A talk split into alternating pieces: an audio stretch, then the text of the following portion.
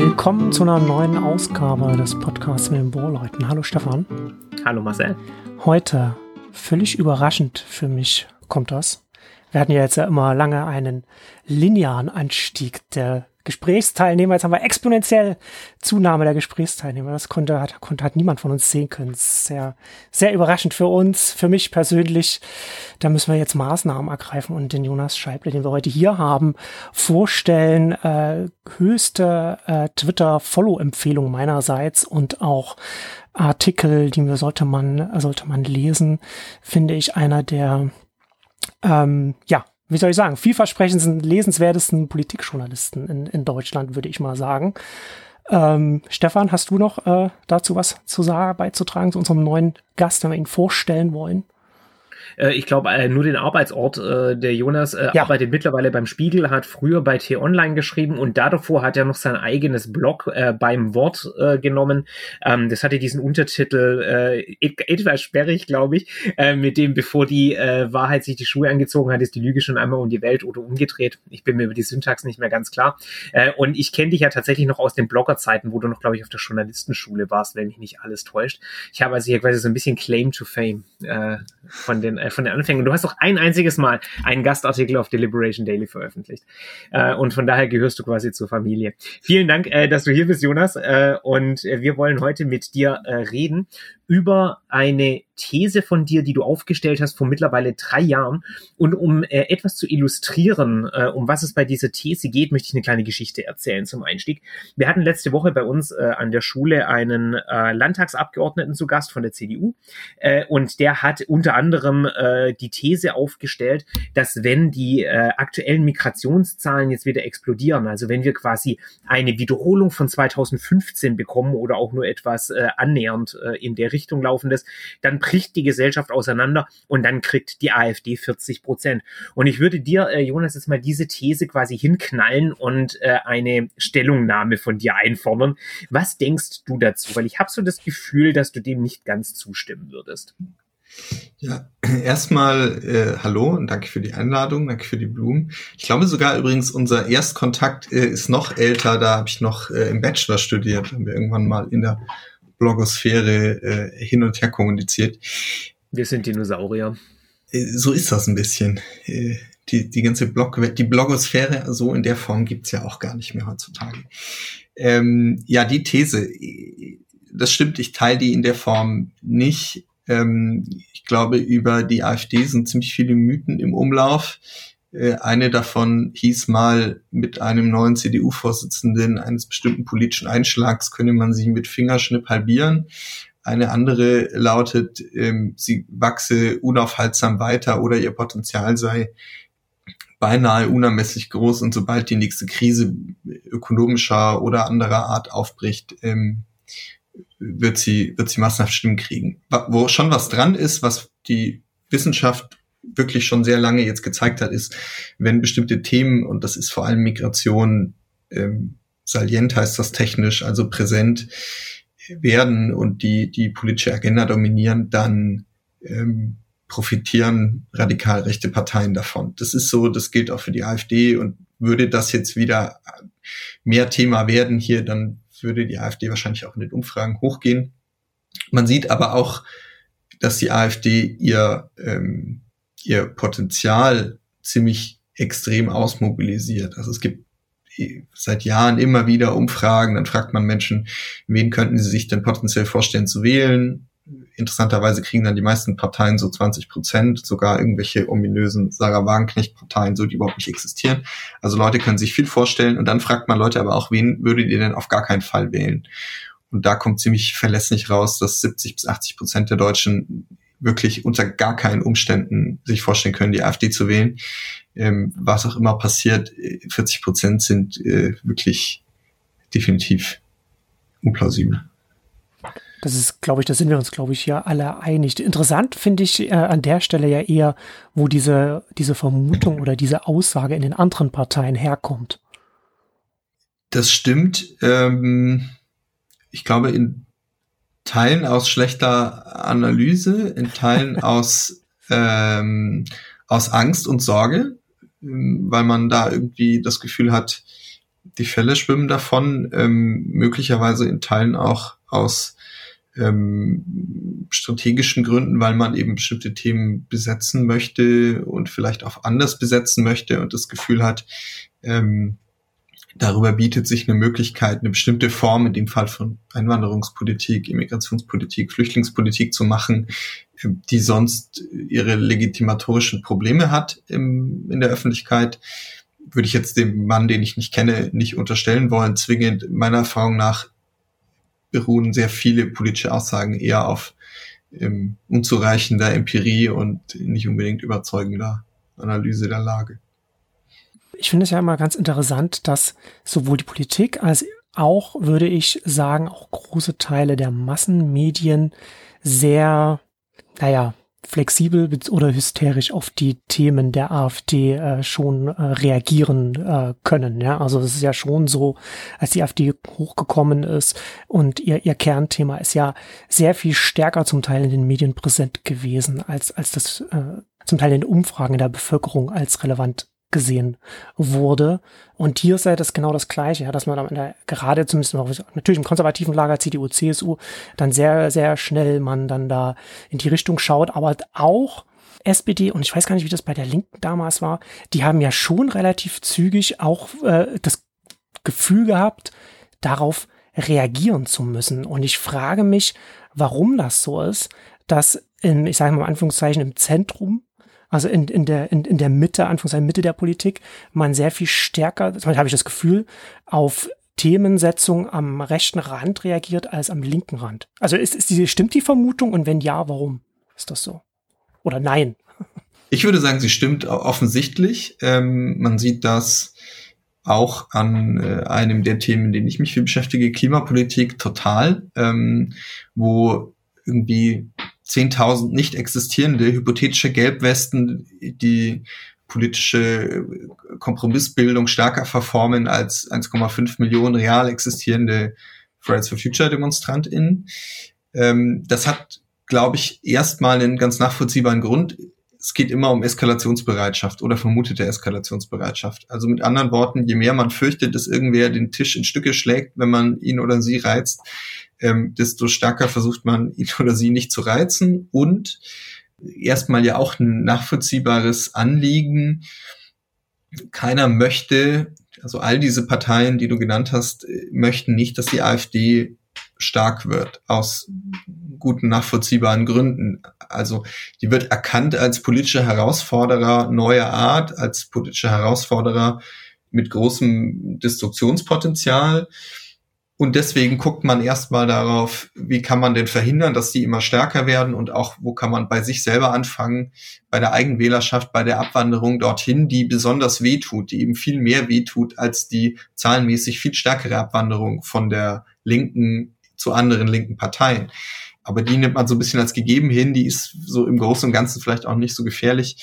Ähm, so, ich glaube, das ist die Motivation. Ich glaube, sie führt dann eben nur in die Irre und wird dann sehr oft kontraproduktiv, weil eben die Analyse nicht stimmt, weil man auf eine Art reagiert, die nicht geeignet ist, diese Abwanderung zu bremsen, den Aufschwung bestimmter Parteien zu bremsen, in dem Fall der AfD, und die vielleicht sogar dafür sorgt, dass sie eher stärker werden, weil man eben bestimmte Themen auf eine bestimmte Art immer wieder in der Öffentlichkeit hält und damit die Agenda selber setzt, ähm, womit man die AfD stark macht, während man sie eigentlich schwächen will. Und das ist, glaube ich, ein Analyseproblem, ähm, ja, weil, weil man an der falschen Stelle ansetzt.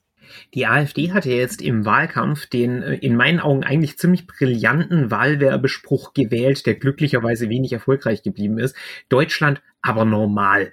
Äh, also diese, diese Betonung auf äh, der Normalität, das hat ja auch die CDU probiert, äh, im Endeffekt da damit so ein bisschen politisches Heu zu dreschen. Äh, der Friedrich Merz ist ja auch ein ganz großer Klassiker. Ja, wenn man quasi nur zurückkehrt äh, zu diesem mythischen äh, Normalitätszustand in der Politik, dann verschwindet quasi auch die AfD wieder.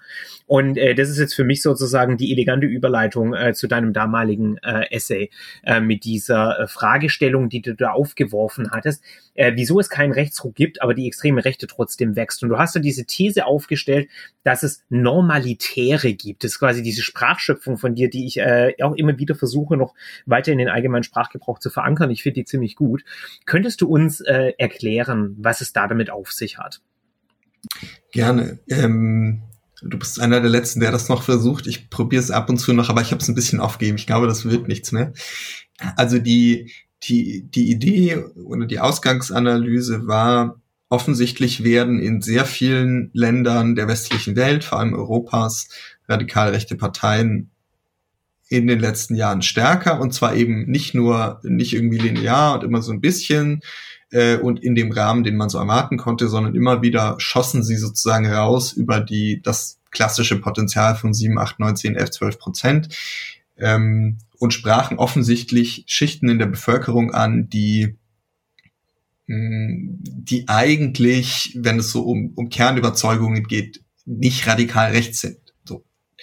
Kein, kein geschlossenes Weltbild in die Richtung fliegen. So, das war erstmal erklärungsbedürftig, fand ich, äh, und zwar auch das relativ flächendeckende Auftreten in sehr vielen, sehr unterschiedlichen Ländern, sehr vielen, sehr unterschiedlichen Kontexten, zu sehr ähm, oder in sehr unterschiedlichen Momenten, aber über die letzten Pi mal Daumen 30 Jahre ähm, zunehmend.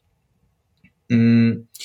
Und dann war, war die Frage, wie lässt sich das jetzt eigentlich erklären? Und die, die These, die ich dann formuliert habe, folgt im Grunde aus, ja, aus der Beobachtung der Diskurse, der, der Elemente, die so in diesen Milieus, in diesen Parteien groß gemacht wurden. Und die These heißt, es gibt eine, ähm, eine Reaktion auf eine zeitgleiche Pluralisierung, Liberalisierung in, in hohem Tempo der ähm, westlichen Gesellschaften. Das war sozusagen der Teil des Titels, warum es keinen Rechtszug gibt. Rechtszug heißt ja oder klingt ja so, als würde so eine ganze Gesellschaft so hops irgendwie ein ganzes Stück zur Seite rutschen. Meine Beobachtung ist eine ganz andere. Wir erleben in großen Teilen der Gesellschaft ähm, eine sehr starke Pluralisierung, eine Einlösung sozusagen von Gleichheitsversprechen der Demokratie. Die waren da immer schon, die wurden nur nie eingelöst. Ähm, das, was heute oft schmählich Identitätspolitik genannt wird, ähm, ist genau ein Ausdruck davon. Ne? Man guckt plötzlich darauf, ist es plötzlich ein Thema, wer wird Bundestagspräsident in ähm, ist es okay, wenn die SPD den Kanzler, den Bundestagspräsidenten und den Bundespräsidenten jeweils mit mittelalten Männern besetzt? So, das sind Fragen, die hätte man sich vor 30 Jahren der Form nicht gestellt. Und da ist auch, was Sexualität angeht, ähm, was Geschlecht überhaupt als Kategorie angeht, extrem viel passiert. So.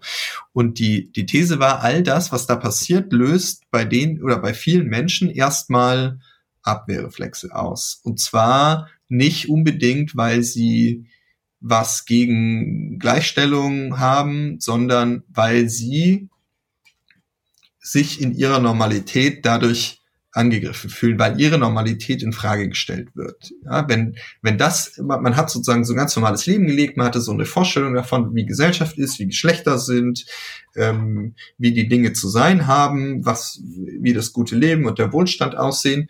So, und jetzt merkt man plötzlich, aha, viele dieser Witze, die wir damals erzählt haben und äh, die Harald Schmidt im Fernsehen erzählt hat und ähm, die Art, wie das politische System organisiert war und dass da immer nur Männer in bestimmte Positionen kamen und die Witze, die wir irgendwie über ähm, über Hella von Sinnen und die ersten Personen, die, die die Schwulen und Lesben und Transsexuelle, die im Fernsehen auftragen. So all das war irgendwie vielleicht nicht okay. Also äh, das, was ich irgendwie da gemacht habe, was ich war, was ich nie hinterfragt habe, ist irgendwie nicht okay. Selbst wenn das nicht so so offensiv formuliert wird, wenn das gar nicht als Vorwurf formuliert wird, aber es wird natürlich also man empfindet oder man versteht irgendwie, oha, irgendwie muss ich mich jetzt hier neu sortieren und muss in dieser neuen Wirklichkeit, in dieser neuen pluraleren Gesellschaft eventuell das, was ich immer für gegeben hingenommen habe, hinterfragen.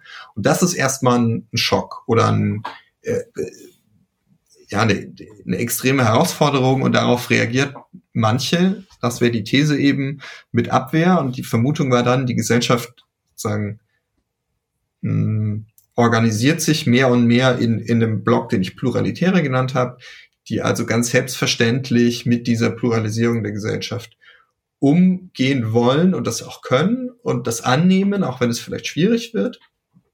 hm, und diejenigen, die für die diese Infragestellung der alten Normalität ein größeres Problem ist und die dann, das führt uns dann wieder ins Politische, ähm, ansprechbar sind für neue politische Akteure, die dieses Unbehagen an der Pluralisierung formulieren und deren politische Heimat geben. Das war in langer Kürze die These. Das äh, macht äh, vielen Dank für diese Zusammenfassung. Ja, die ist äh, ich, ich habe ich hab dieses Essay damals gelesen, lass mich so anfangen. Und ich dachte so, wow, das ist quasi alles in einem Text, äh, er erklärt mir das sozusagen, was ich, äh, was ich schon länger gefühlt und noch nie so hab ausdrücken können. Von daher äh, sei auch hier noch einmal das Lob von Marcel vorher mit dem äh, guten Politikjournalismus weitergegeben. Ja, das ist, äh, das ist wirklich eine, äh, eine sehr erklärungshaltige äh, Geschichte.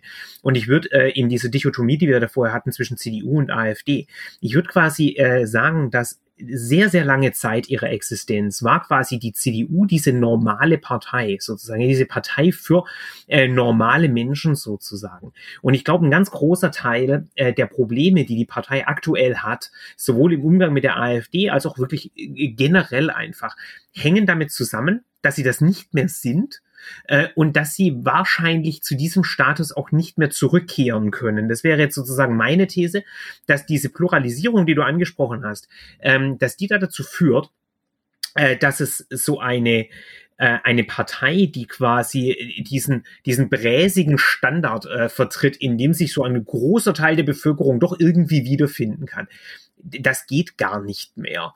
Ähm, und deswegen haben wir so diese komischen Verwirrungen, äh, wer jetzt eigentlich tatsächlich für die normalen Menschen streitet und wie das sein kann, dass so eine 11%-Partei wie die AfD behauptet, sie stehe für das normale Deutschland. Das ist ja eigentlich völlig widersinnig. Nee, aber aus der Perspektive macht das natürlich Sinn. Würdest du quasi sagen, dass das äh, das Problem ist? Ich würde auf jeden Fall sagen, dass die CDU oder die Union als Ganzes da vor einem riesigen Problem steht. Und ich bin mir auch nicht sicher, wie leicht sich das auflösen lässt. Um da vielleicht noch mal einen Schritt äh, zurückzumachen und auszuholen. Ähm, die, die, die These ist ja, und das unterscheidet dann auch meine Beschreibung von, von dem, was zum Beispiel irgendwie, sagen wir mal, der Sarah Wagenknecht-Flügel und so formuliert. Das ist ja in weiten Teilen gar nicht so weit weg von dem, was ich eben beschrieben habe.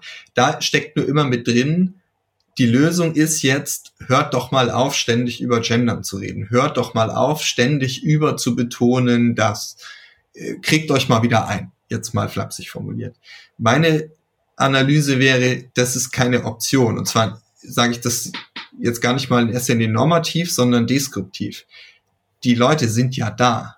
Also sozusagen all diese Gruppen, die irgendwie mal äh, randgruppisiert wurden, obwohl sie die Mehrheit der Bevölkerung sind, ähm, die, die kann man nicht wieder auf ihren Platz verweisen. Das wird, also auf den vermeintlichen Platz in der alten Normalität, das wird nicht funktionieren.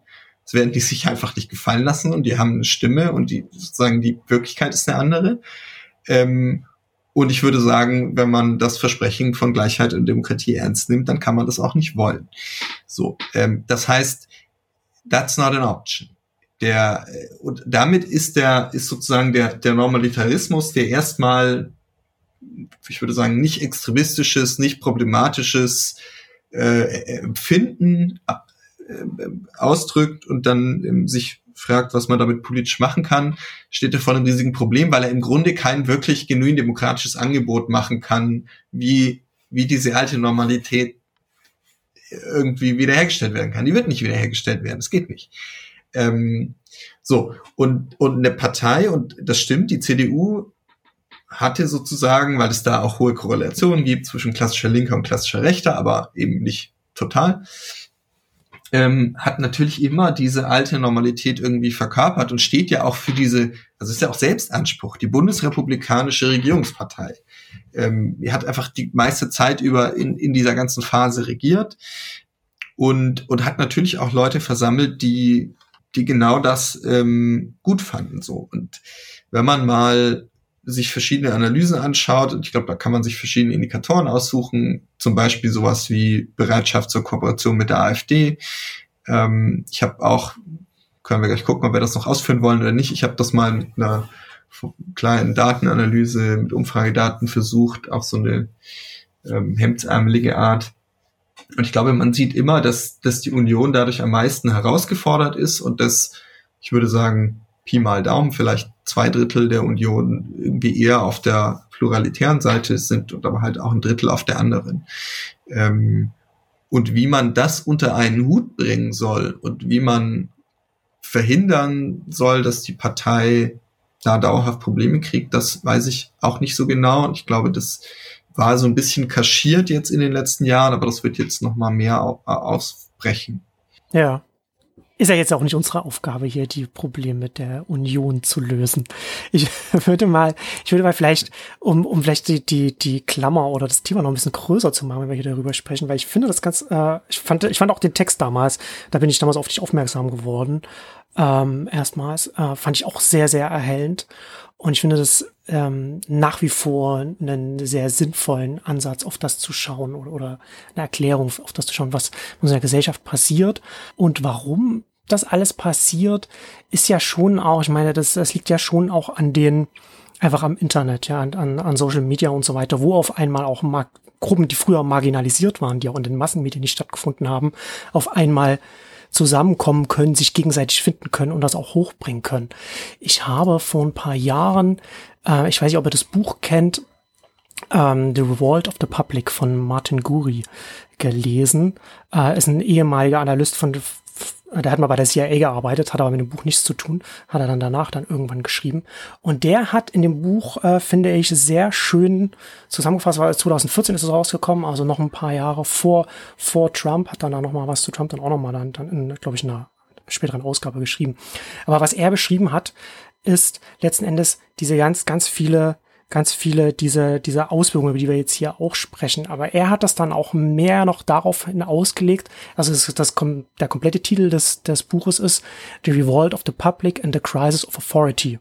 Was ich finde, was wir jetzt gerade auch in der, in der Corona-Pandemie sehr, sehr stark sehen können dass jetzt die vorigen Autoritäten, die, die Institutionen hinterfragt werden können, ja. Ähm, und da, das ist ja, das ist ja letzten Endes alles eine große Entwicklung, die wir jetzt hier, ähm, glaube ich, gerade sehen, vor der sich die Politik und auch die gesamte Gesellschaft auch äh, stehen. Ne? Also, also zum Beispiel jetzt die AfD, äh, wie sie, wie sie direkt mit den, mit den Wählern dann auch sprechen können, wie die Wähler dann auch da oder Wählerinnen oder, oder die, äh, dann sich dann äh, untereinander, wie man sich ähm, ähm, findet und auch, wie man mit Informationen umgeht und so weiter und so fort. Das sind die ganzen Themen, die wir ja jetzt, die wir jetzt ja haben. Und das ist ja schon, glaube ich, ein wesentlicher Grund für das, was du beschreibst, dass wir diese Beschleunigung gerade sehen, ja, dass wir ja ganz viel sehen, dass auf einmal, dass wir anders über Geschlechter äh, denken, dass wir auf einmal anders. Ich glaube, wir sind, wir sind beide, äh, wir sind alle drei äh, Männer äh, Anfang 30, ich bin Anfang 40.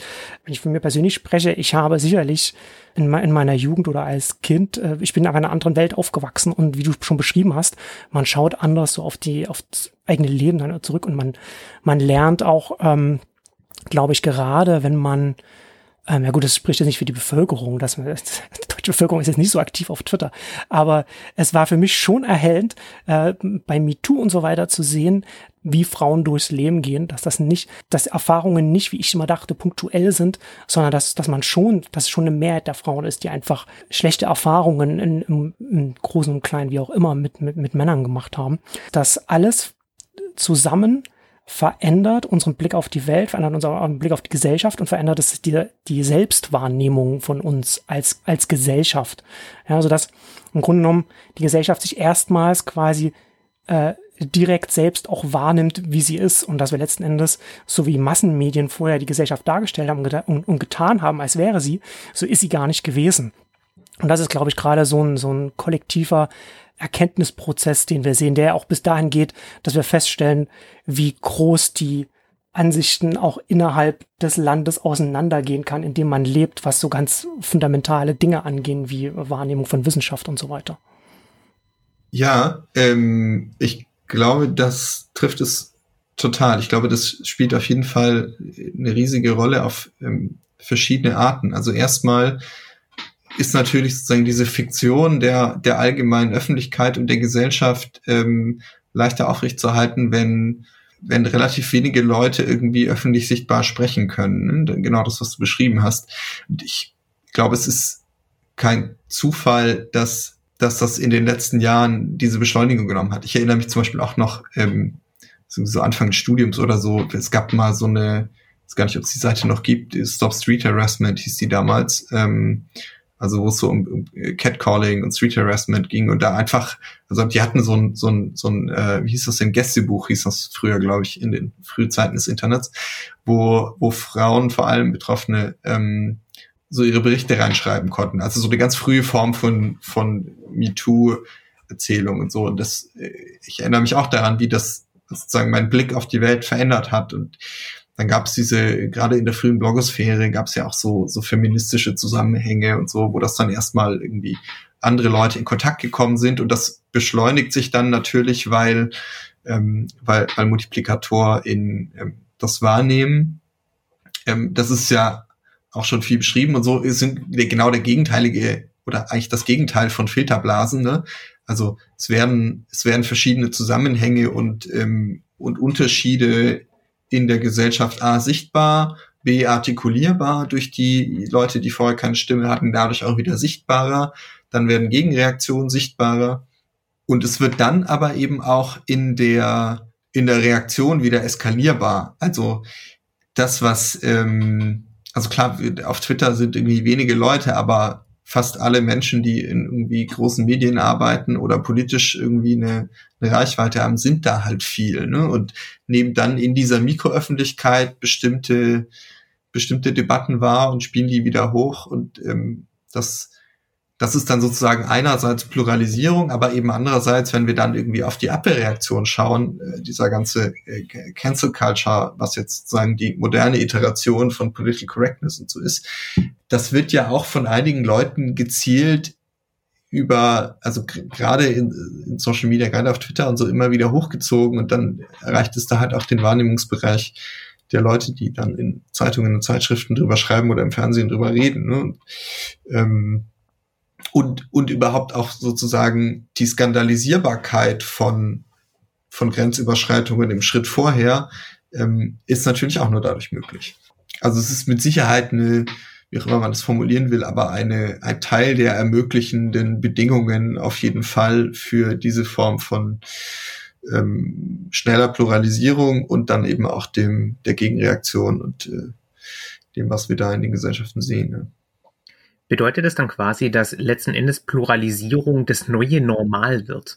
Äh, also dass wir sozusagen, wenn, wenn wir in Zukunft, in, in näherer Zukunft, wenn sich dann der Staub sozusagen gelegt hat äh, und diese aktuellen Prozesse so ein bisschen verdaut worden sind, äh, dass wir dann quasi einfach auf eine deutlich zersplittertere, wenn man es negativ ausdrücken will, oder eben pluralere Realität schaut oder Gesellschaft, in der es sowas wie einen Gesamtkonsens einfach nicht mehr wirklich gibt.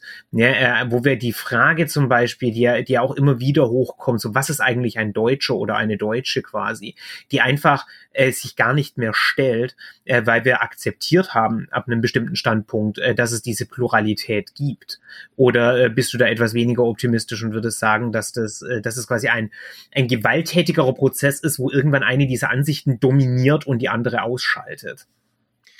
Also es ist eine sehr gute Frage, auf die ich nicht sicher bin, äh, eine Antwort zu haben. Also ich glaube schon, ich glaube, man kann formulieren, die Pluralisierung oder die, die, die Pluralität wird das neue Normal. So wie ich vorhin sagte, das, der Geist geht nicht wieder in die Flasche. Das lässt sich nicht rückgängig machen oder nur mit autoritärer Gewalt, Repression. Ich würde jetzt aber auch nicht unbedingt annehmen, dass sich dass sich die, die Gegenreaktion oder die, die, die Abwehr auflöst. Das ist, glaube ich, nicht die Erfahrung in menschlichen Gesellschaften. Ich kann mir vorstellen, dass bestimmte Abwehrdebatten, bestimmte Diskurse irgendwann mal aufhören könnten. Ähm, kann mir vorstellen, dass sich der Kulturkampf um das Gendern von Sprache nicht mehr über Jahrzehnte erfolgreich verlängern und ausschlachten lässt. Ähm, also all das wird sicher andere Formen annehmen und die Beschreibung, ähm, die ich damals versucht habe und die ich in großen Teilen immer noch teile, wird sicher eine andere sein müssen in ein paar Jahren und es werden wahrscheinlich andere Abwehr ähm, geführt, aber ich kann mir schon vorstellen, dass es so ein, also wenn, wenn wir sagen, es gibt jetzt eine Pluralisierung, die das Einlösen von Gleichheitsversprechen der liberalen Demokratie ist, kann ich mir prinzipiell schon vorstellen, dass es dann so eine Art Phasenwechsel, ähm, ähm, so, so, eine Art Sprung gibt, dass das irgendwann in der Form stärker akzeptiert ist und, und irgendwie eine in dem Sinne pluralere Gesellschaft weniger umkämpfte Realität ist. Das kann schon sein. Dann kommt noch dazu, und ich glaube, darüber reden wir heute nicht, aber ähm, wir können nicht über Gesellschaft reden, ohne über die Klimakrise zu reden. Ähm, das, was da auf uns zukommt, e, entweder politisch gesteuert oder dann perspektivisch eben von der Wirklichkeit uns aufgenötigt, verändert alle Kalkulationen. Insofern würde ich Debatten über die nächsten zwei, drei, vier Jahre hinaus und gesellschaftliche Veränderungen darüber hinaus ähm, nur mit großer Vorsicht wagen wollen, weil ähm, ich glaube, wir haben wirklich keine Ahnung, was da auf uns zukommt und was da, was da noch so passiert. Ja, absolut. Da würde ich, da kommen, da habe ich dann auch gleich was, da können wir dann auch noch, noch darüber sprechen, ähm, noch, noch was rausgesucht. Ähm, aber jetzt noch, noch mal ganz kurz, was ich mich halt auch frage, ist, ich habe letzte oder vorletzte Woche habe ich ein Interview gelesen. Ich habe es leider im Vorfeld nicht mehr gefunden. Ich glaube, es war mit einer Frau von der UN oder irgendwas. Ich habe es auch nicht mehr gefunden. Auf jeden Fall hat sie in, der, in, in dem Interview die Aussage getätigt, dass ganz viele westliche Länder mehr oder weniger unregierbar geworden sind, was letztendlich auch so eine oder oder oder, oder in, die, in die Richtung sich so entwickeln, ja, was was ja auch diese diese Pluralität mhm. ist, was wir ja auch hierzulande ja sehen, ja. Wir haben jetzt auf einmal auf Bundesebene eine Ampel, also also eine, eine Regierung aus aus drei Parteien. Das ist halt in sich als Regierung schon, also ich gehe davon aus, dass es sehr viel schwieriger einfach da ist, das zusammenzuhalten, als wenn es eine Koalition von Zweien ist. Ähm, und ich frage mich schon auch zunehmend, auch gerade wenn ich mir jetzt die deutsche Öffentlichkeit anschaue, wie schwer man sich jetzt gerade auch hier in der Pandemie tut, ganz offensichtliche Maßnahmen zu ergreifen, die von der überwiegenden Mehrheit der Experten geradezu flehentlich gefordert werden. Ja, es wird ja immer dramatischer, was was der RKI-Chef jetzt zum Beispiel auch zur zur äh, äh, zur Politik gesagt hat. Das wird ja immer deutlicher, was man so von von solchen zurückhaltenden Wissenschaftler Wissenschaftlerinnen gar nicht kennt. Was auch total naheliegend ist. Wir sind ja alle verzweifelt. wenn wir, uns das, wenn wir uns das anschauen, was die Politik macht oder nicht macht. Es ist ja letzten Endes schon auch so, ich glaube, dass wir auch aus, aus dem 20. Jahrhundert herauskommt, ähm, also übrigens auch so eine, so eine These von Guri in, in dem Buch, dass da gerade auch so ein Größenwahn herrschte, dass man, dass man dass die Regierungen selbst, als auch die Bevölkerung den Regierungen mehr Macht zugesprochen hat, als sie eigentlich hatte, also mehr Gestaltungsspielraum. Und letztendlich gar nicht so viel Gestaltungsspielraum vielleicht auch gar nicht da war.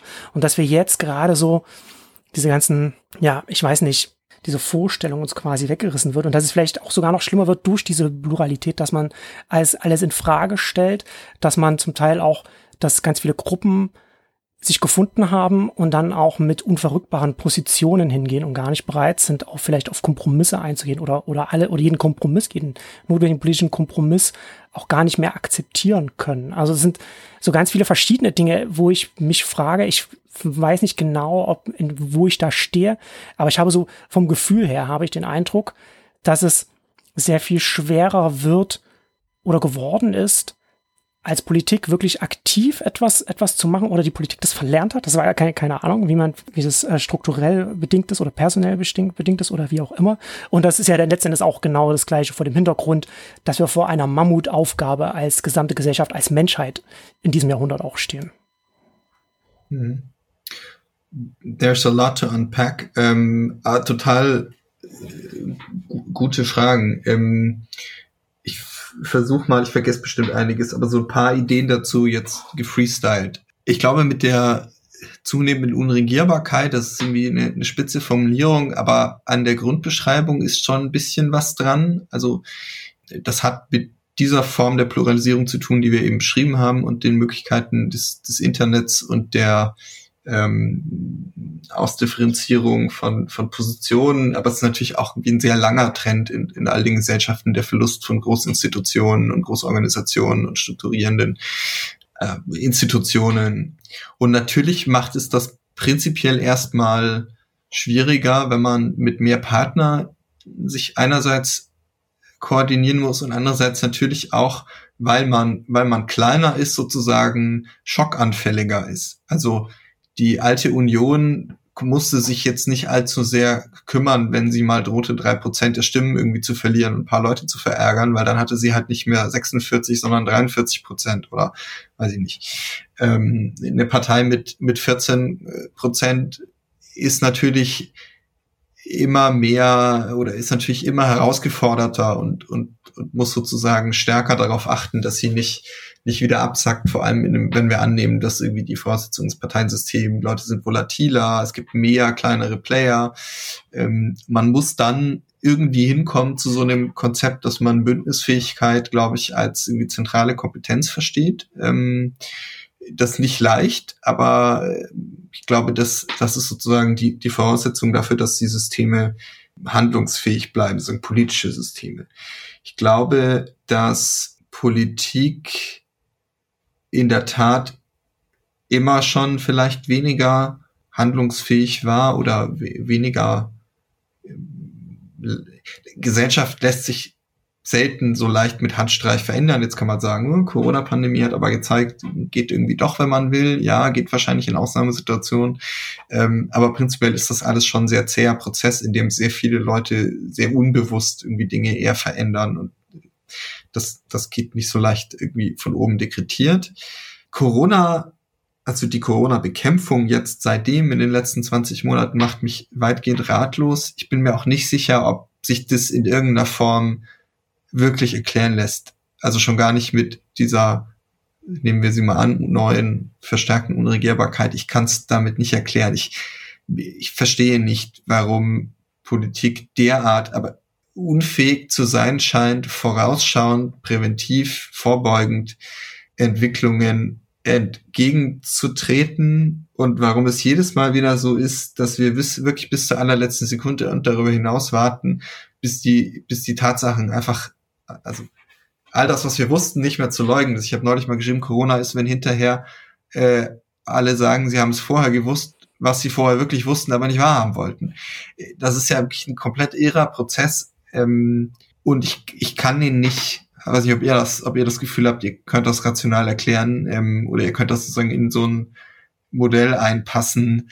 Ich, ich habe das Gefühl, das ist irgendwie ein Sonderfall, aber natürlich einer, der mich auch Rätseln macht und Grübeln macht und mir Sorgen macht, weil ich mir schon die Frage stelle, wenn wir jetzt mal die Ampel nehmen, meine, diese Gaspreis- und, und globale Lieferkettenkrise äh, haben wir jetzt schon wieder fast so ein bisschen vergessen.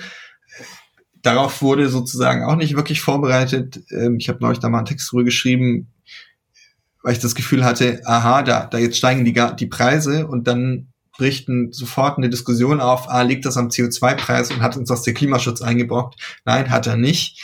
Ähm, aber das hat man sozusagen diskursiv nicht vorbereitet. dann hat man natürlich jetzt Corona, wo man wieder das Gefühl hat, auch die Ampel ist so mittelmäßig vorbereitet, obwohl die Grünen immer rumgelaufen sind und gesagt haben, wir müssen aber präventive Politik machen. Äh, heißt, ich frage mich jetzt schon, woran das liegt und ob Politik und warum Politik strukturell sozusagen zur Prävention ungeeignet zu sein scheint. Ähm, wenn ihr eine Erklärung habt, helft mir. Ich bin ratlos.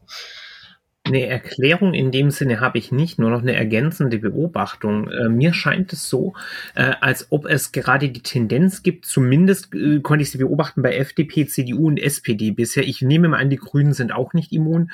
Bei der Linken und AfD stellt sich die Frage nicht wirklich, weil bei denen die Regierungsverantwortung bestenfalls eine akademische Frage ist.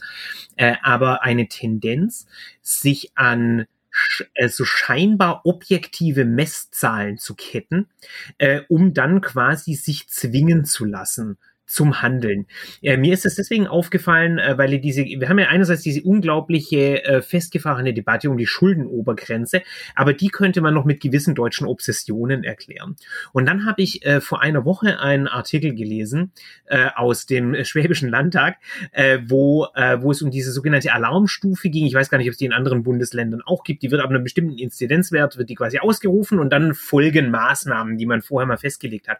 Und äh, da wurde quasi gesagt von von irgendjemand aus der Landesregierung, äh, dass man effektiv darauf wartet, dass diese Alarmstufe ausgerufen wird, bevor man handelt. Und ich saß da und habe mich gedacht, warum?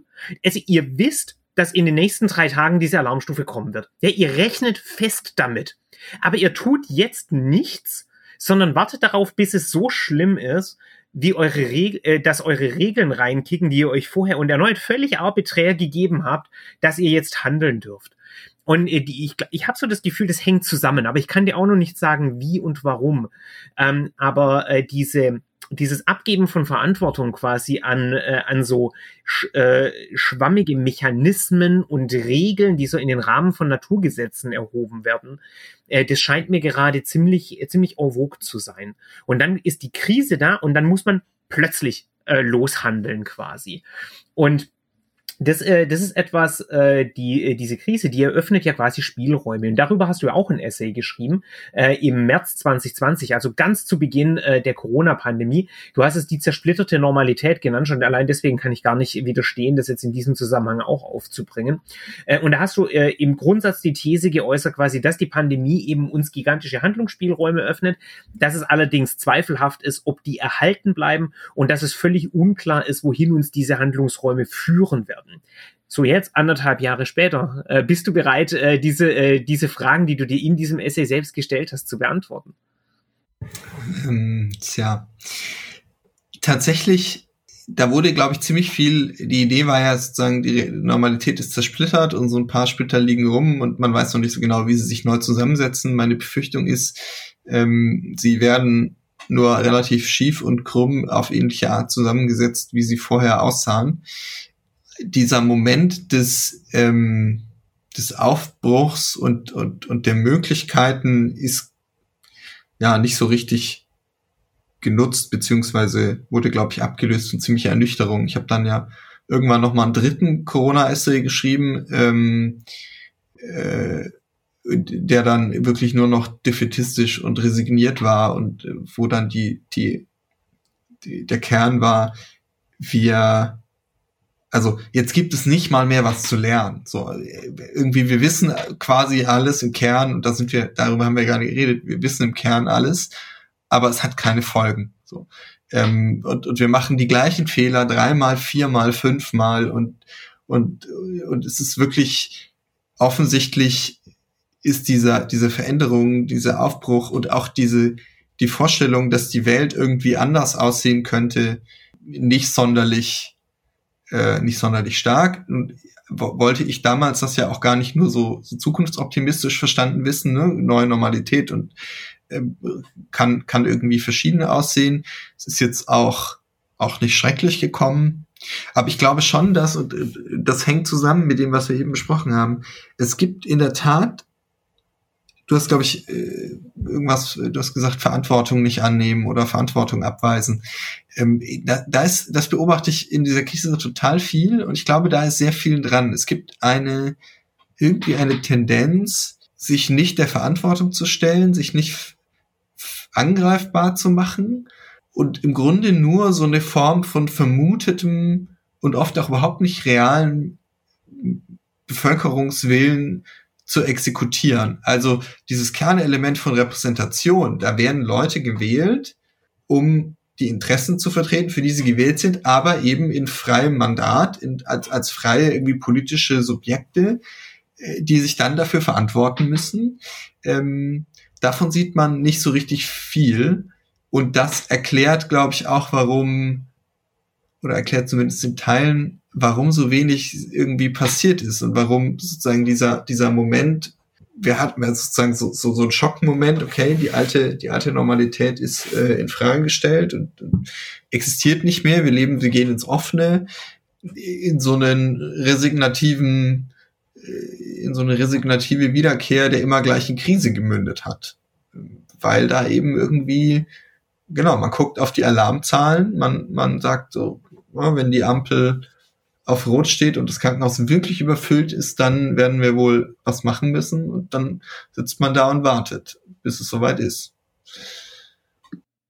Ja, ich würde gerne die Situation auch noch nutzen, meinen, meinen holistischen Hot Take zur deutschen Politik als ganzes System noch hier unterzubringen, wenn wir das schon, wenn wir das schon machen. Also ich glaube, aber das ist meine Vermutung, das ist natürlich das ist ja nicht, nichts monokausal, aber wir sind ja ein relativ kleines Land. Und für so ein kleines Land sind wir, finde ich, absolut grotesk föderalistisch organisiert was natürlich mit der Entstehungsgeschichte der BRD zusammenhängt und so weiter. Ne?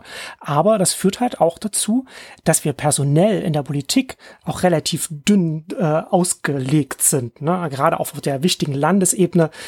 Ich glaube nicht, dass da äh, immer die, naja, äh, die, die besten Leute an, an den wichtigsten Stellen dann äh, äh, zwingend dann auch, auch sitzen. Ne? Also als Land ähm, und zusätzlich kommt dann noch dazu, dass wir für lange Zeit eine sehr dankbare Wirtschaft hatten. Ja, also, also der deutsche Maschinenbau und der deutsche Automobilbau ist einfach eine Maschine, die von alleine gelaufen ist und gelaufen ist und gelaufen ist. Und da konntest du als, oder kannst du als Politik nicht viel kaputt machen. Ja, da kannst du dich immer damit brüsten, dass du als, dass du der Exportweltmeister bist. Dann sorgst du dafür, dass dann da die chinesischen Türen offen sind für den, für den, für die deutschen Autobauer. Aber viel mehr musst du da nicht machen. Und ich glaube, dass das zusammen da schon auch ein bisschen mit auf, auf die deutsche Politik als solche auch gewirkt hat. Also was man, was man ja zum Teil in der Pandemie an Aussagen ähm, bekommen hat. Also manches kann man natürlich als rein Opportunismus äh, klar erkennen oder als etwas, wie, wie, ihr schon gesagt habt, Verantwortung abgeben. Ne? Also wenn man jetzt, war jetzt ja heute äh, wieder, äh, wieder Jens Spahn, das habe ich ja bei der, bei, beim Intro äh, persifliert, ne, dass er sagte, wir hatten lange eine, eine lineare äh, Entwicklung, jetzt haben wir eine exponentielle Entwicklung. Das ist natürlich Quatsch. Und er weiß auch, dass das Quatsch ist, aber er sagt das, um sein, sein Nichtstun oder sein zu wenig Tun damit zu erklären, damit zu rechtfertigen. Aber es gab und gibt auch Aussagen oder Hand, Handlungen an, an Stellen, die man einfach an vielen Stellen einfach auch nicht so kompetent quasi letzten Endes gewesen sind. Und ich glaube, dass das schon, dass der Föderalismus, der auch so ein bisschen ja ne, die Gewaltenteilung sehr, sehr, sehr, sehr teilt in Deutschland aus historischen Gründen, einfach auch dazu führt, dass man dann, äh, dass die Politik einfach auch sehr viel stärker, ähm, ja, auch immer in Verhandlungen ist. Oder beziehungsweise man auch als, als Partei, die, als Parteikonstrukt, das die Macht haben will und die Macht braucht im Bundestag und im Bundesrat, sich in einem konstanten Wahlkampf befindet. Und das alles, das, ich glaube, dass das schon alles damit reinspielt, wie schnell oder wie langsam oder wie konzentriert vielleicht auch das Land auf größere Herausforderungen reagieren kann. Und ich finde, was wir in der Pandemie jetzt aktuell sehen, ist, dass wir als Land nicht besonders gut auf eine große Herausforderung äh, reagieren können aktuell. Ich möchte an der Stelle mal noch ganz kurz meinen Politiklehrer raushängen lassen und eine Lanze äh, quasi brechen für äh, die Politiker, weil die sind ja nicht alleine schuld daran. Äh, diese Leute, äh, äh wir haben ja quasi immer wieder diese These, die reagieren nur auf Mehrheitsmeinungen und das bedeutet ja aber gleichzeitig, dass die Mehrheit äh, schon irgendwie gutiert, was die da machen, egal wie, wie sehr sie sich drüber beklagen. Ähm, und ich denke, das hängt tatsächlich eher in einem größeren Gesamtkontext. Also ich, ich ähm, stimme mit allem überein, was wir hier gerade beschreibend gesagt haben. Äh, aber ich denke tatsächlich, das hängt auch damit zusammen, wie es beispielsweise Jonas formuliert hat, ja, mit diesem, äh, die nehmen nicht mehr so unabhängig das Mandat wahr und da gibt's eine viel größere Zurückhaltung, äh, irgendwelche Entscheidungen zu treffen.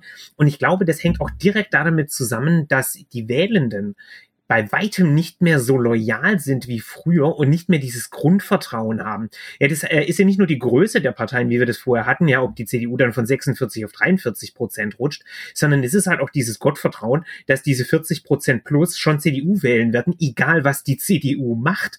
Äh, und das ist halt mittlerweile eben auch nicht mehr so. Also die, äh, ich glaube, der Spielraum, den die Politik hat, äh, ist wesentlich geringer als früher. Aber das ist natürlich nichts, was irgendein Politiker jemals offen sagen könnte. Also so nach dem Motto, früher habt ihr halt nicht so genau geschaut, was wir machen, äh, schaut mal wieder weg. das, ist, das ist keine Gewinnerbotschaft. Äh, und ich denke, das spielt da schon auch noch äh, eine ganz große Rolle mit rein. Ja, ähm, also zum Föderalismus habe ich keine starken Meinungen, deswegen würde ich mich würde ich mich da zurückhalten. Aber ich glaube, insgesamt geht das schon zusammen, was sie sagt. Also klar, genau, es gibt offensichtlich eine, eine Angst, Leute zu verärgern. Es gibt eine Angst vor der entweder vermuteten Mehrheit oder, da waren wir vorhin ja auch schon, lauten, einflussreichen und vor allem zerstörungsfreudigen Minderheiten die extrem hemmen. Ich bin mir nicht sicher, ob, vielleicht weil ich immer skeptisch bin bei solchen äh, Rückschauen, ich bin mir nicht sicher, ob tatsächlich die Entscheidungsfreude irgendwann mal größer war ähm, oder ob es nicht so ein bisschen verdeckt wurde. Da bin ich, glaube ich, in der Analyse relativ nah beim Marcel. Das hatte ich vorhin auch vergessen zu sagen. Also ich glaube, auch da hat halt viel von alleine funktioniert. Sozusagen die alte Normalität, auch im ökonomischen Sinne und dieses Gesamtsystem ähm, hat relativ lange gebrummt. Mm. Und man konnte sich dann, und das führt uns wieder in die Pandemie, der ähm, dem guten Gefühl hingeben, dass wir das hier alles schon sehr gut machen. Das ist ja auch ein sehr starker Glaube. Wer, wenn nicht dieses Land, könnte die Energiewende managen? Ja, um ehrlich zu sein, einige andere machen es besser. Wir sind ja ganz gut durch die Krise gekommen. Wir sind eigentlich, also Kennzahlen, Todeszahlen und so sind erstaunlicherweise wirklich gar nicht so schlecht, aber nee, wir sind eigentlich schon nicht so gut durch die Krise gekommen. Ähm, also Corona jetzt. Und da war, da war, wurde schon immer wieder sichtbar, dass es sozusagen so eine so einen Vertrauensvorschuss an sich selbst gibt, dass das alles schon funktioniert hier. Historisch, also jetzt bundesrepublikanische Geschichte, Wirtschaftsaufschwung und so, irgendwie verständlich. Da haben sehr viele Pfadabhängigkeiten sehr gut funktioniert. Ich bin mir nicht sicher, ob da sehr viel mutigere Entscheidungen getroffen wurden und sehr viel bessere Entscheidungen getroffen wurden oder ob nicht einfach die Umstände äh, glücklich und gnädig waren. Aber sie sind es halt jetzt nicht mehr. So, und das führt uns dann wieder an das Problem, dass man, äh, dass man damit, glaube ich, nicht mehr sehr viel weiterkommt. Und dass jetzt sozusagen die materiellen Notwendigkeiten in der Corona-Krise sehen wir es, in der Klimakrise werden wir es bald sehen, dazu führen, dass eine andere Form von, ja, ich würde tatsächlich sagen, und da dann doch doch Politik, die ich immer verteidigen würde gegen alle populistischen Anwürfe, aber schon the people at the top ähm, im Bundestag, an der Bundesregierung, in den Parteien an entscheidenden Positionen Verantwortung übernehmen müssen und auch ähm, ja, sich dann stellen. Im Zweifel werden sie abgewählt. Okay, that's your job. Das ist Teil des Risikos. Müssen sie dann eingehen. Ja. Vielleicht als ein Beispiel, was mir jetzt gerade noch eingefallen ist, als du gesprochen hast äh, über, über die deutsche Politik. Wir sind jetzt fast zwei Jahre in die Pandemie rein und das ist jetzt gerade so ein aktuelles Thema. Die STIKO, die Ständige Impfkommission, ist nach wie vor ehrenamtlich organisiert und die treffen sich halt entsprechend gemächlich so mal, weiß ich, ich weiß gar nicht wie oft, aber nicht so oft, wie es, wie es angemessen wäre, weswegen unsere, die Entscheidungen bei uns auch alle sich so nach, äh, oder viele da, also zumindest was die STIGO betrifft, entsprechend nach hinten schiebt. Und dafür gibt es keine Rechtfertigung. Nicht nach fast zwei Jahren Pandemie, wenn es um so etwas Wichtiges wie, wie Impfen geht, da hätte man äh, eine, die Struktur ändern können in der, in der Zwischenzeit. Und ich glaube, das auch, was du auch äh, gerade gesagt hast, was jetzt auch zunehmend äh, jetzt, zumindest bei mir so in der, in der Twitter-Timeline so durchschwimmt, äh, auch zum Teil auch aus dem Ausland, diese Verwunderung mit dem Blick auf Deutschland, wo es auf, ne, wir haben ja ganz lange dieses Land, dieses Deutschland ist gleich Effizienz. Für alle Leute, die noch nie vom Berge, vom, vom Berliner Flughafen gehört haben. Ne, also hat sich das irgendwie noch, hat sich das irgendwie immer noch so gehalten. Und ich glaube, dass das schon lange so nicht für das Land einfach nicht zutrifft. Also wir haben ja diese ganzen, die ganzen Themen, was, was so Infrastrukturausbau und so weiter angeht. Das ist ja schon, wir haben es ja schon alles sehr, sehr marode gespart und so weiter. Und wir sehen, glaube ich, jetzt schon auch so eine, meines, meines Erachtens längst überfällige Nachjustierung, wie das, wie Deutschland sich auch selbst sieht. So, ich glaube, dass man sich da lange auch äh, in der deutschen Öffentlichkeit so eine Illusion hingegeben hat, dass wir dieses durchorganisierte Hocheffizienzland sind. Und das scheinen wir jetzt ähm, glaube ich, gerade zu sehen, dass das so nicht der Fall ist. Da hat unser Gast aus Episode 6, der Alexander Clarkson, äh, der hat dann einen Tweet abgeschickt vor zwei oder drei Tagen, in dem er auch gemeint hat, äh, er kann es überhaupt nicht nachvollziehen. Die Deutschen, die kennen gerade nur zwei Zustände. Entweder dieses totale, wir sind Weltmeister und total geil, die Welt schaut auf uns oder bei uns läuft alles total katastrophal. Äh, und er hat auch gemeint, äh, stattdessen sollten wir der simplen Wahrheit ins Gesicht blicken, wir sind ziemlich Mittelmaß. Ne? Äh, und zwar in sehr, sehr vielen Dingen. Also nicht nur in der Pandemiebewältigung, wo wir schlichtweg im Mittelfeld äh, letzten Endes unterwegs sind, äh, sondern auch eben in, äh, in sehr viel anderen Bereichen. Aber ich glaube, das ist tatsächlich so eine, äh, so eine unglaublich verzerrte Sicht hier in Deutschland, dass wir uns in manchen Themenfeldern tatsächlich als unglaublich toll und fortschrittlich und schaut, hey, ich meine, äh, die, die total krassen Auswüchse davon hatten wir in der äh, Euro-Krise seinerzeit mit diesem am, äh, am deutschen Wesen soll die Welt genesen. Äh, und auf der anderen Seite gibt es dann so äh, diese Vorstellungen, dass hier der Woke Mob jederzeit äh, das Haus überrennt oder äh, alternativ, dass quasi die, die nächste Machtergreifung vor der Tür steht oder was auch immer. Äh, und ich glaube, da ist tatsächlich äh, die, die These richtig zu sagen, mal einen Gang runter sozusagen. Wir sind Mittelmaß. Es wäre schon echt deutlich schöner, wenn wir, wenn wir etwas weiter vorne wären. Aber das hat ja auf der einen Seite eine etwas entschärfende Wirkung und auf der anderen Seite eine sehr beunruhigende. Ich bin immer noch nicht sicher, wo auf dieser Linie ich mich positionieren möchte. Ja, es kommt ja natürlich immer auf das Thema an, über das du sprichst, aber ähm, ganz konkret zum Beispiel, was, was also wenn, wenn man einfach so komplex Modernisierung anschaut, wenn man um, um nicht irgendwie Digitalisierung oder so etwas zu sagen. Ne? Also diese, diese Diskrepanz ist da ja besonders stark, wenn du so Breitbandausbau sprichst. Da hast du jedes Jahr oder alle zwei, drei Jahre kannst du die Uhr danach stellen oder den Kalender danach, äh, dass das von der von der Politik es heißt, jetzt werden wir in den nächsten zwei Jahren Weltmeister im Breitbandausbau, während wir seit 15 Jahren auch nicht Mittelmaß sind, sondern bei allen Vergleichen äh, europäische Länder, äh, da kannst du äh, auch Osteuropa europäische Länder mit reinnehmen, wir immer im hinteren Drittel äh, bis hin auf den letzten zwei Plätzen dann landen, wenn man das vergleicht. Ne? Also ach, da ist selbst, selbst irgendwie die, die Relativierung Mittelmaß trifft dann, trifft dann nicht mehr zu. Und das ist schon, das ist, das kann schon punktuell, finde ich, eine extreme Diskrepanz sein.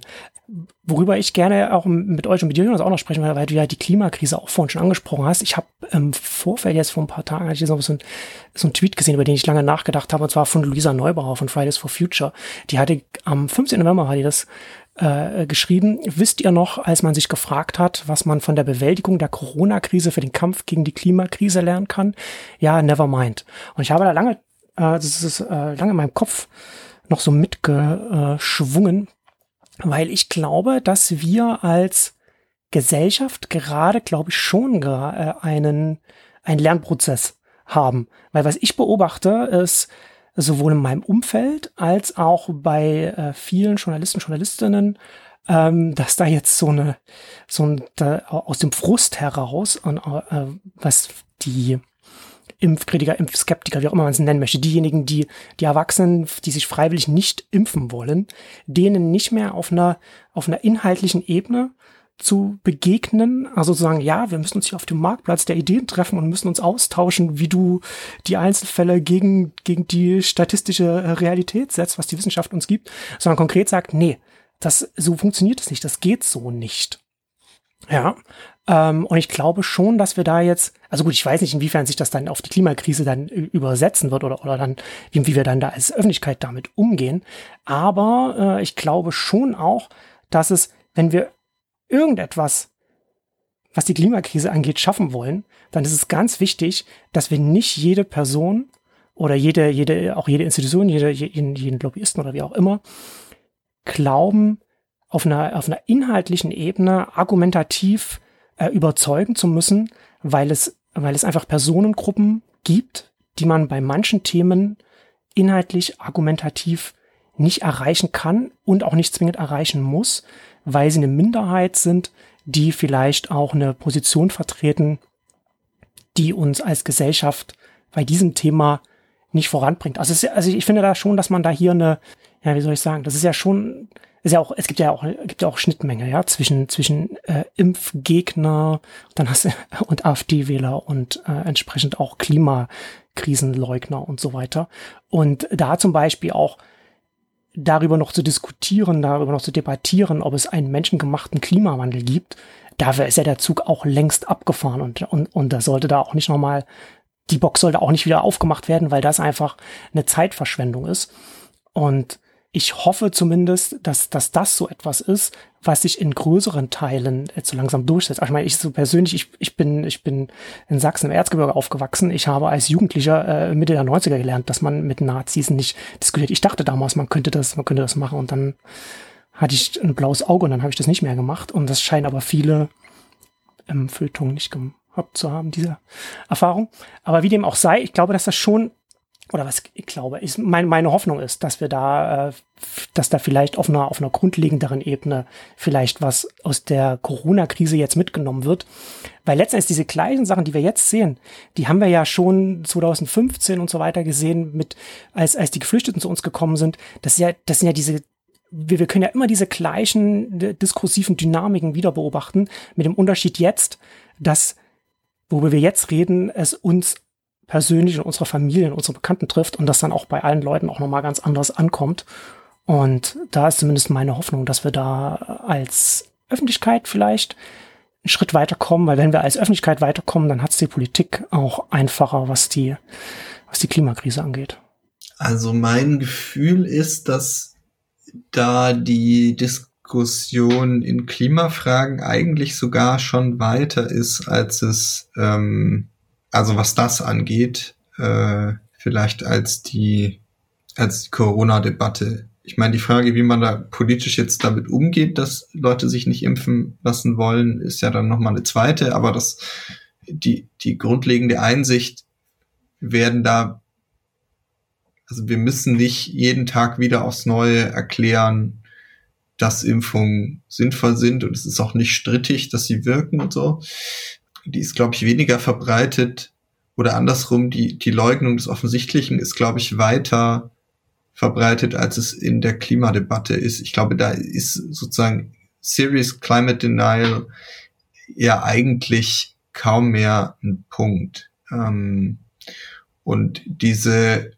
klar gibt es irgendwie False Balance Probleme, aber die sind eher klein. Also ich glaube, da sind wir eigentlich schon, da, da sind alle an dem Punkt, an dem sie irgendwie sagen und sagen zu glauben müssen, äh, sagen zu müssen, glauben, so rum. Mm, da ist, ein, da ist sozusagen eine epochale Aufgabe und wir müssen dagegen Wobei, da angehen. muss ich, da muss ich kurz, da muss ich kurz reingrätschen, weil äh, zum Bundestagswahl, da war ja bei jedem, bei jedem Triell, bei jeder wirklich die in der Mitte der Gesellschaft, in der Mainstream angekommen, die Diskussion mit den, mit den äh, Kanzlerkandidaten, Kandidatinnen. Wenn es da um das Umweltthema ging, ging es immer darum, was es kostet.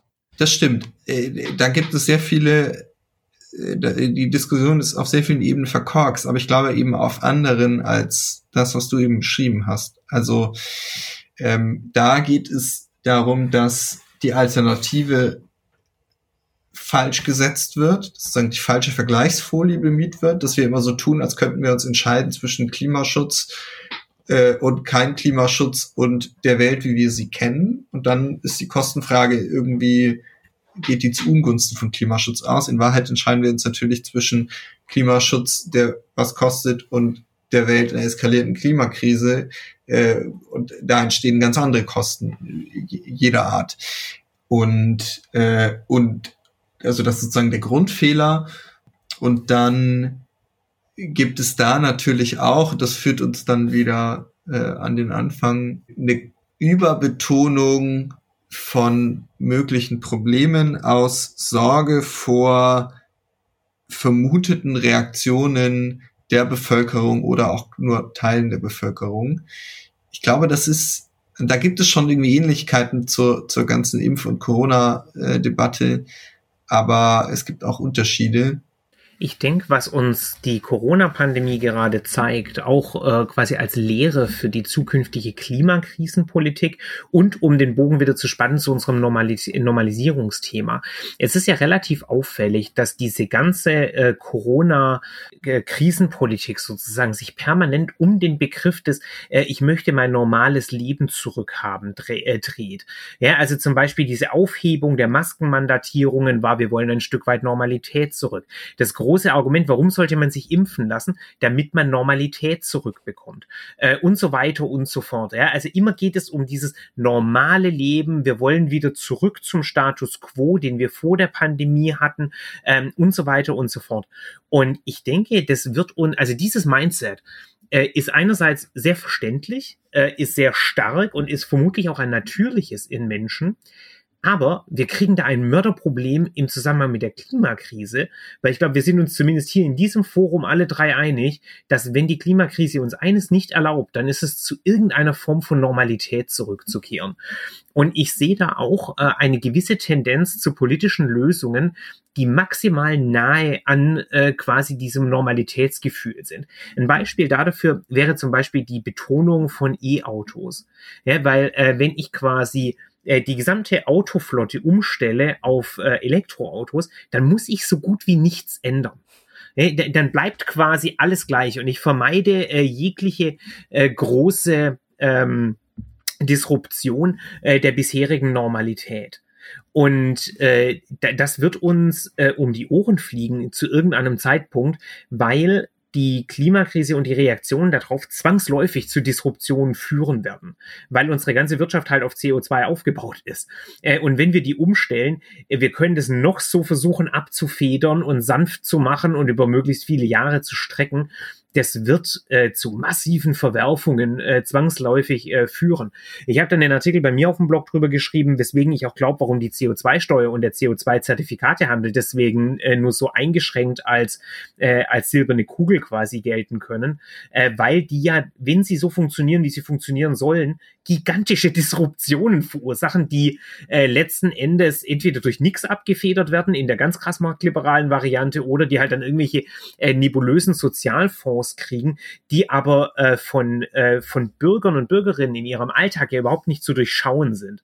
Ja, also ich kann ja noch so oft sagen, das, das sehen wir auch bei Strukturwandel, Stichwort Nordrhein-Westfalen oder so, ja, ich kann ja noch so oft sagen, so, insgesamt kommen wir quasi volkswirtschaftlich gesehen auf einen Plus raus und äh, wir federn hier ab und niemand wird schlechter gestellt und jada, jada, jada. Äh, aber letzten Endes äh, wird es zwangsläufig die alte Normalität, selbst wenn ich persönlich wirtschaftlich nicht betroffen bin, massiv ändern. Windräder in meinem, ähm, in meinem Ausblick. Ja, ich sehe plötzlich in der Landschaft Windräder, die vorher nicht da waren. Das ist nicht normal. Äh, dann äh, habe ich andere Autos als vorher. Ich habe andere Busse als vorher. Äh, ich muss ähm, unter Umständen äh, endlich mal diese alten Holzöfen in den ganzen Häusern stilllegen lassen. Äh, ich, äh, wir, äh, wir bauen plötzlich mit anderen Materialien und die mögen sogar besser sein, aber sie sind halt dann nicht normal. Ja, äh, und diese, äh, diese ganze Geschichte, das, äh, das sehe ich noch ganz, ganz große Disruptionen kommen.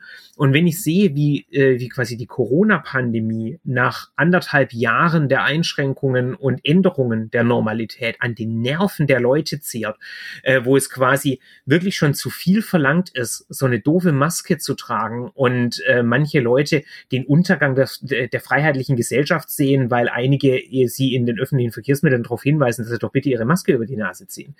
Äh, da sehe ich ehrlich gesagt schwarz, äh, wie wir diese Normalität, die ja kein wertemäßig, kein normenmäßig ähm, irgendwie definierter Begriff ist. Ja, also es ist ja nicht so, als ob normal gleich gut. Normal kann ja auch schlecht sein. Äh, und wenn aber äh, alles immerhin gravitiert auf diese Normalität, dann kriegen wir noch ein ziemlich fieses Problem. Das kriegen wir ähm, äh, auf jeden Fall, fürchte ich auch. Ähm, paar Dinge, äh, lose Ideen dazu. Also nur weil, also ich Normalität ist in der Tat ein entscheidender Begriff in allen diesen ähm, Zusammenhängen. Ich würde nur einmal kurz fürs Protokoll festhalten wollen. Ich glaube nicht, dass, dass sozusagen die Unterscheidung pluralitär, normalitär, die ich da versucht habe, sozusagen das alles erklärt. Ähm, ich glaube, es gibt Überschneidungen zwischen äh, zum Beispiel denen, die Corona leugnen und ähm, denen, die die Klimakrise leugnen und denen, die ich da so als normalitär beschrieben habe. Ähm, vermutlich ist das gibt es dann große Überlappungen, aber so ich würde das Konzept nicht nicht überdehnen wollen und auch nicht behaupten wollen. Ich bin mir in der äh, in der Beschreibung, die du eben gemacht hast, der der Pandemie, also da muss man, glaube ich, auch wieder aufpassen, dass man nicht den, den Fehler macht, den man andererseits der Politik vorwirft, wenn es um Gelbwesten oder eben auch um, um, um Corona-Leugner geht.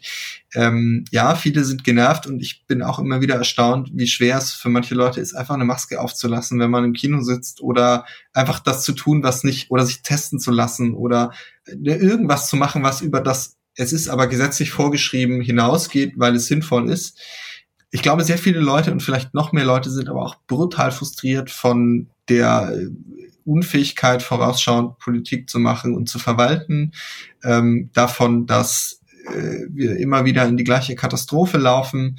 Ähm, also vielleicht sollte man diese äh, diese Sehnsucht nach Normalität da auch nicht überschätzen. Ähm, und zuletzt, was man lernen kann, ich glaube, äh, habe ich irgendwie von einem, weiß gar nicht mehr, Jahr, anderthalb, ähm, so zu Beginn auch mal geschrieben. Es gab zu, zu Beginn dieser Pandemie im März 2020, als hier das Bewusstsein entstand, was da eigentlich auf uns zukommt, eine kurze Phase, in der Politik in der Tat relativ schonungslos der Öffentlichkeit zugemutet hat, die Beschreibung und die Größe der Problematik und die notwendigen Maßnahmen. Als Angela Merkel mal sich ins Fernsehen gestellt hat und gesagt hat, es ist die Lage ist wirklich ernst. So. Und das hat vergleichsweise gut funktioniert.